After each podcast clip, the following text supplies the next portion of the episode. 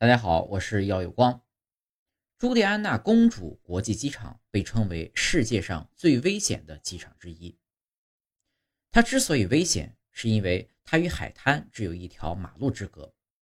该机场最早建立是在战争时期，最初呢是军用机场，机场跑道只有约两千三百米，但大型客机仍可安全降落。因为飞机跑道离海滩很近。所以在降落起飞的时候，离人的头部差不多只有十多米的距离。他们将飞机降落称为剃头式降落。在海滩的游客呢，经常可以体验到客机在头顶飞行的待遇。为了追求刺激和非凡体验，也有游客因此而丧命。二零一七年，一名五十七岁的新西兰女子近距离围观飞机起飞，被强大的气流掀翻，撞到了混凝土围挡后死亡。